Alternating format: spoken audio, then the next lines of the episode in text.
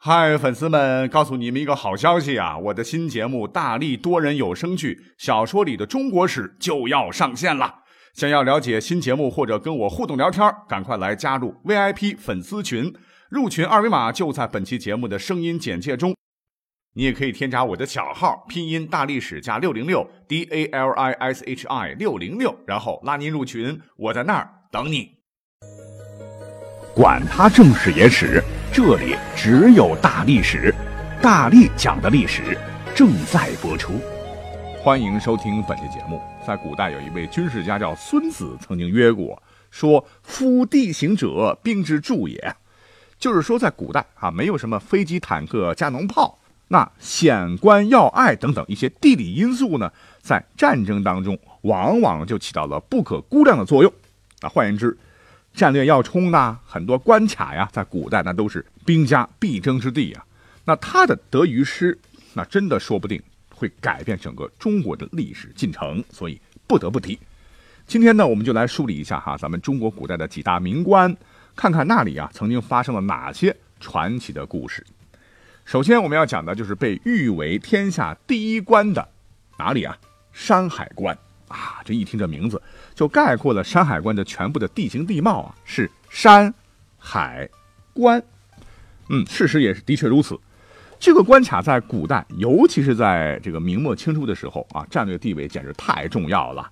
哎，我们就先摊开地图看一看啊，如果没有的话，百度搜搜啊。你看，东北边的这个辽西走廊啊，东边是大海哗哗哗，西边是崇山峻岭啊，而。辽西走廊就在山海之间，全长一百八十五公里，最宽处不过十余公里，最窄处呢不过是几公里啊！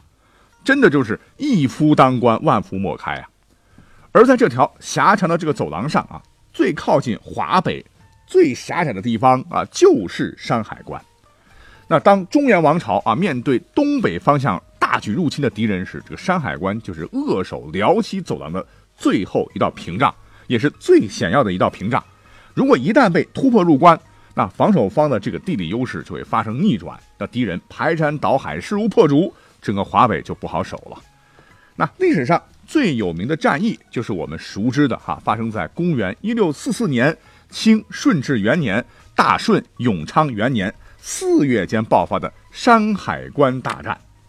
那当年五月二十七号。啊，名将吴三桂呀，他是联合关外的清兵与李自成率领的农民起义军，在山海关展开了一场决定各自命运的大战。结果呢，就是李自成的大顺军对清军入关助战毫无准备，是缺乏对清军骑兵作战的这个经验，终为清军所乘啊。然后精锐遭到重创，未能再起。清军是趁势占领北京，取得全国政权，并奠定了清朝。二百六十余年的江山，这一战啊，也让山海关时不时的就出现在历史课本上啊，引得不少人对当年是唏嘘不已呀啊！说要是吴三桂当年不要引清军入关，该多好多好啊！要是能投降了李闯王，该多好多好。嗯，只可惜历史不能重写。那当时的情况，说实话很复杂啊。换成你是吴三桂，你手里的牌啊，未必也比吴三桂多啊。好，这个我们熟悉的，我们就简要介绍一下。那紧接着哈，第二座名关要闪亮登场了啊！这就是曾经也多次改变了中国历史进程的函谷关。那司马迁曾在《史记》中约过啊，说：“夫作事也，必于东南；收功使者，常于西北。”就是率先起义的人呐，都是在东南一带，但成功的大多都是在西北方。那如果把西北方聚焦到一个地区啊，从历史上看。秦、西汉、唐，其实呢都是依托当时西北的关中地区，或者是关中平原，然后起的家啊，进而是夺取天下的。换言之呢，这个司马迁老先生说的这个西北，说的就是关中平原。实际上，这个关中平原这地理条件真的太得天独厚了哈，因为咱们国家的这个地势是西高东低啊，关中啊地势高啊，那对着中原地区，在地势上就成高屋建瓴之势啊。四面呢又有山河为之险阻，是进可攻，退可守。再加上这个关中地区啊有优越的经济条件，是沃野良田呢，在古代足以支撑起一个庞大的政治军事集团。而当时呢，守住关中地区的主要是依靠四大关呐，是函谷关、武关、散关和萧关。而四关当中，又以函谷关最为重要，因为它北边是黄河，南边呢是秦岭余脉啊。你想进入关中平原，你绕都绕不过去啊，必须要跟函谷关打一仗。也就是说，函谷关其实就是控制着关中与中原之间的一个通道。那历史上呢？只要是关中和中原这两部分的势力出现了激烈交锋的情况，函谷关一定是双方争夺的焦点。中原势力如果占领了函谷关啊，关中平原唾手可得；如果关中的势力呢能守住函谷关，不仅能保全自己，还能为下一步毗尼四方入主中原打下基础。那在历史上哈，战国时期的这个秦国之所以当年以一国之力。多次对抗其他强大的诸侯国啊，就是利用了函谷关的这个天险。你比方说，公元前三百一十八年，关东五国呀，魏、韩、赵啊、燕、楚联兵攻秦，攻函谷关不下。然后秦是出兵反击，联军大败。在秦始皇六年，就是公元前二百四十一年，楚、赵、魏、韩、魏啊，魏兵的魏，最后一次呢是合兵攻秦呐，进至函谷关。虽然说有精兵猛将，谋臣如云，但是面对函谷关天险，却无可奈何啊！啊，最后是再次大败。我想，除了纵横谋略啊，拥有函谷关本身就决定了啊，天时地利都站在秦国的一方啊。在西汉呢，有一位大文人叫贾谊，在《过秦论》中就曾经说过这么一段话：说诸侯常以十倍之地、百万之众叩关而攻秦，秦人开关严敌。九国之师逡巡而不敢进啊！这里的关指的就是函谷关，也说明了函谷关在古代战场上的这种极端重要性。当然了，其实函谷关原本它是不属于秦国的哈，是在历次征战中啊被秦国收入囊中的。那中原这几个国家呢，失去了这块战略要地啊，也为后来难以抵抗秦国的虎狼之师埋下了覆灭的伏笔。这就简单把函谷关介绍了啊。那第三关呢？我们来说一说居庸关。那居庸关现在是地处这个北京市区五十余公里外的这个昌平区啊。这个居庸关得名啊，就是始自秦代啊，也是非常有历史年头了。相传是秦始皇修筑长城的时候呢，将囚犯、士卒还有强征过来的民夫啊，是迁居于此，取袭居庸途之意。迁徙的徙啊，居住的居，庸人的庸。徒劳的徒啊，要说这居庸关也是形势险要，不是靠近北京吗？这北京的西北、东北那都是山地啊啊，北部是面临大海，南部是平原，在形式上看，那就是一个半封闭的海湾呐。所以，如果要进入北京啊，唯有通过崇山峻岭中为数不多的峡谷关隘。除了第一个讲到的山海关，居庸关也是极其重要啊。守住居庸关，可达大同啊、张家口、蒙古高原。自古呢也是兵家必争的关卡，所以呢，在历史上啊，居庸关也留下了很多战争的史记啊，甚至关系到了很多朝代的兴亡。比方说，在九百二十一年啊，辽太祖叫耶律阿保机大军南下，立刻居庸关这个古北口，这个北京的门户大开呀，辽军如入无人之境，很快这个后周就灭亡了。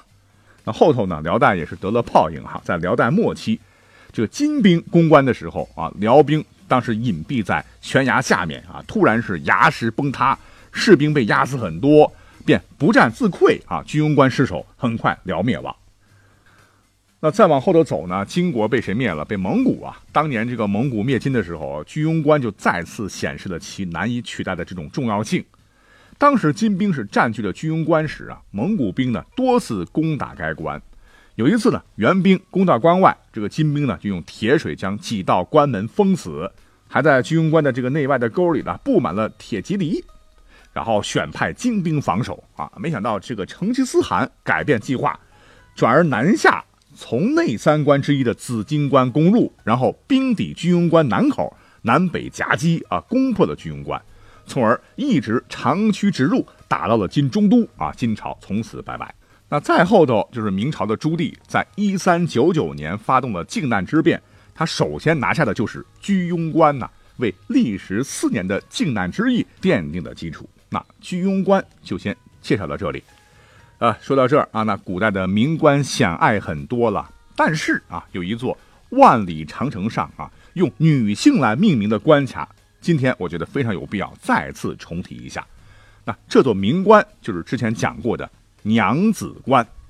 其实你看看很多的这个古代关卡的名字，一个起的都比一个雄伟啊，什么嘉峪关啦、雁门关啦、平型关了啊。为什么这个关叫娘子关呢？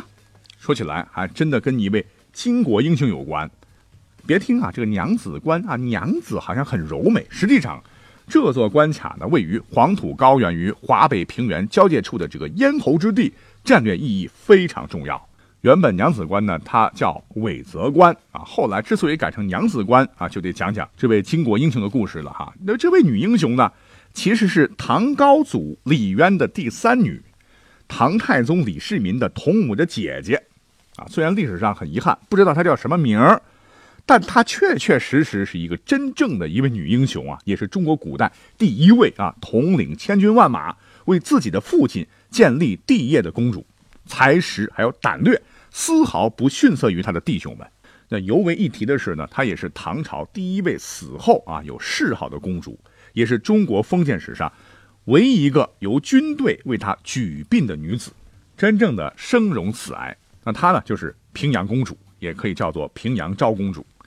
那当年李渊太原起兵的时候，她和老公呢，当时在关中积极的募兵响应啊，自个儿来做统帅。那这支由女人做主帅的义军呢？军纪非常严明，这个平阳公主当时是令出必行啊，整支军队都对她是肃然起敬。那在那个时候乱兵风起的年月里啊，这支军队就得到了广泛的拥护啊啊，老百姓都将这个平阳公主称之为李娘子，哎，将她的军队称为娘子军。娘子军是威名远扬啊，有很多人都千里来投奔。不久之后呢，这个平阳公主的娘子军就超过了七万人。因为这个平阳公主在军事上很有直觉，很有见地啊，也是堪称天才。当时这个随将叫做屈突通，就曾经在他手下连吃几次大败仗。那等到公元六百一十七年九月，这个李渊呢，这个主力渡过黄河进入关中的时候，啊，他还不知道，原来自个儿的这个三女儿竟然在关中啊为他打下了一大片的地盘啊。那话说啊，唐军攻打隋朝老巢长安的时候呢。啊，正是这位平阳公主啊，亲自挑选了一万多的精兵，与李世民呢，当时在渭河北岸会师，一道共同攻打长安。所以长安是很快在十一月份就被攻破了。可以这么讲啊，平阳公主功不可没，因为再次为大唐江山立下汗马功劳嘛，所以李渊呢，就当时就封了爱女为平阳公主。可是当时的情况是，李渊虽然拿下了长安，但是他只是控制了半个关中地区。他的四周呢，全是敌人啊！最凶狠的莫过于王世充，只有消灭了王志充啊，才能算是正式奠定大唐基业。那平阳公主这时候的主要任务啊，就是帮着啊老李家防守大本营山西。那他驻守的这个地方呢，正是娘子关。有句话怎么讲？叫“无山西，则中原和关中不稳”啊！平阳公主率军驻守娘子关，这个目的呢，就是防止敌人从这里进入山西。也就是因为平阳公主率数万娘子军驻守于此，以前的这个韦泽关呢，才更名为了现在的娘子关。那紧接着我们来讲第五座名关。那么多名关当中，我们来选哪一个呢？就选天下第一雄关好了。啊，听到这儿有人会说了啊，你前头不是讲了，不是山海关吗？啊，天下第一关啊，不对啊，山海关是天下第一关，天下第一雄关乃是位于。万里丝绸之路中心段，明长城的最西端的一个关口啊，有河西咽喉之称的地势险要啊，建筑雄伟的嘉峪关。那嘉峪关现在在哪儿呢？就是在现在甘肃省的嘉峪关市哈。那为什么有很多历史上名气更大的这个关卡啊？我要挑嘉峪关呢？因为讲的人少啊，常被忽略嘛。那说起来，嘉峪关也是很有历史故事的哈。根据史料记载。这大明帝国啊建立之后呢，其实它的领土实际面积是缩小了，因为西域地区当时是失去控制了。原因就是什么呢？就是，呃，被呃驱逐到大漠当中的这个元朝的蒙古残余势力不断骚扰。所谓是敌人来了有猎枪嘛，哈，在这个明朝初年的时候，当时的宋国公征虏大将军冯胜就率军驱逐啊。一三七二年，明洪武五年的时候，在一次班师凯旋途中啊。哎，他就独具慧眼，选址在河西走廊的中部，东连酒泉，西接玉门，北靠黑山，南临祁连的这个咽喉要地，叫嘉峪原的这么一个地方啊，建立起了一个关卡。这个原呢，就是西北部的这个黄土高原地区因为冲刷形成的高地啊。那冯胜在这里建立嘉峪关，为的目的就是要让嘉峪关成为番人入贡之要路，河西保障之咽喉。那算一算，这个建关的时间呢，是始于一三七二年，到今天呢，嘉峪关已经有六百多年历史了哈，比天下第一关的山海关还要早建九年。那自冯胜建立关城之外呢，有名一代历代镇守此地的将领就不断的完善其防御设施啊，历时一百六十八年。于嘉靖十六年（一五四零年）啊，就建成了我们今天看到的雄伟壮观的嘉峪关城防。尤为一提的是啊，要比较一下在万里长城沿线上分布的这么多的关隘啊，其中规模最大的有两座，一座就是东端的山海关，另一座就是西端的嘉峪关。但是嘉峪关较前者呢是犹有过之啊，所以可以这么说吧，嘉峪关才是长城上最大的关隘啊，也是中国目前规模最大的关隘。那一口气我们就讲了五座名关呐，啊，希望大家有机会都可以登一登、看一看，来感受一下雄关漫道真如铁的气概。感谢各位的收听，下期再会。